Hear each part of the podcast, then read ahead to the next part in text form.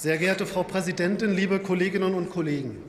Vor neun Monaten begann der völkerrechtswidrige Angriff Russlands auf die Ukraine.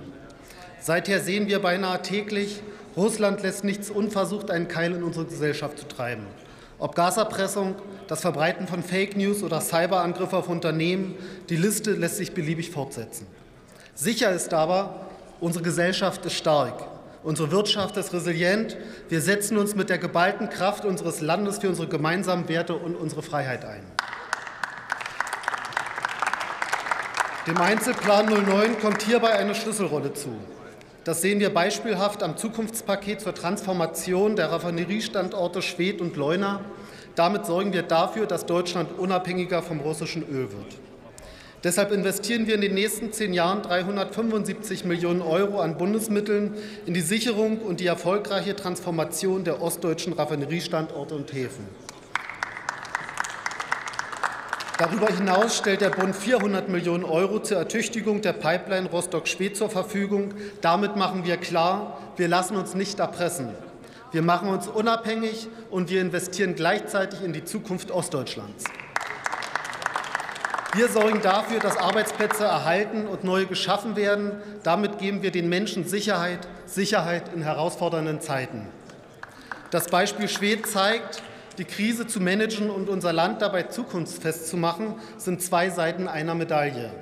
Heute legen wir den Grundstein für den Wohlstand von morgen. Und hier setzt die Ampel die richtigen Akzente. Wir investieren in die Innovationskraft unserer Wirtschaft um im internationalen Wettbewerb mithalten zu können, brauchen wir innovative Unternehmen. Dem zentralen Innovationsprogramm Mittelstand, kurz ZIM, was schon mehrfach zu Recht Erwähnung gefunden hat hier heute, haben wir ein wichtiges Förderinstrument, um kleine und mittelständische Unternehmen zu unterstützen. Gerade weil es schon so oft hier erwähnt wurde, heute bin ich auch sicher, dass ganz viele von Ihnen auch Unternehmen in Ihrem Wahlkreis haben, die von dem ZIM profitieren können.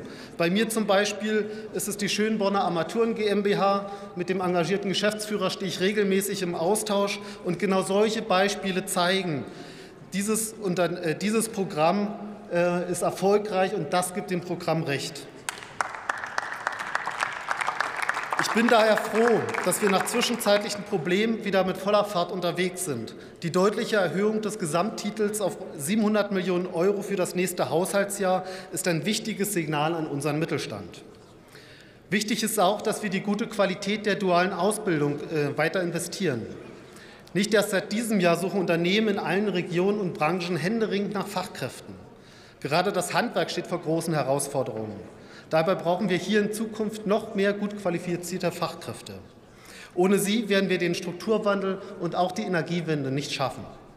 Es geht darum, Solaranlagen auf Dächer zu installieren, Heizungsanlagen in Wohnhäusern zu modernisieren und Gebäude effizienter zu machen.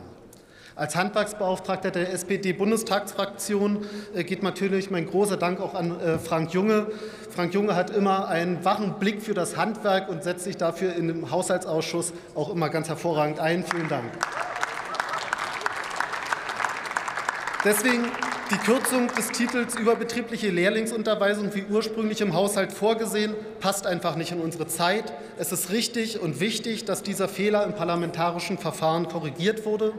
Mit nun 70 Millionen Euro senden wir ein wichtiges Signal an das Handwerk.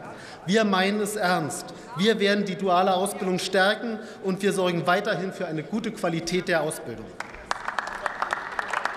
Sie sehen, wir haben einen guten Haushaltsentwurf im parlamentarischen Verfahren noch besser gemacht. Jetzt haben wir einen Haushalt, der Sicherheit in schwierigen Zeiten gibt und gleichzeitig Investitionen in unsere Zukunft ermöglicht. Vielen Dank und Glück auf.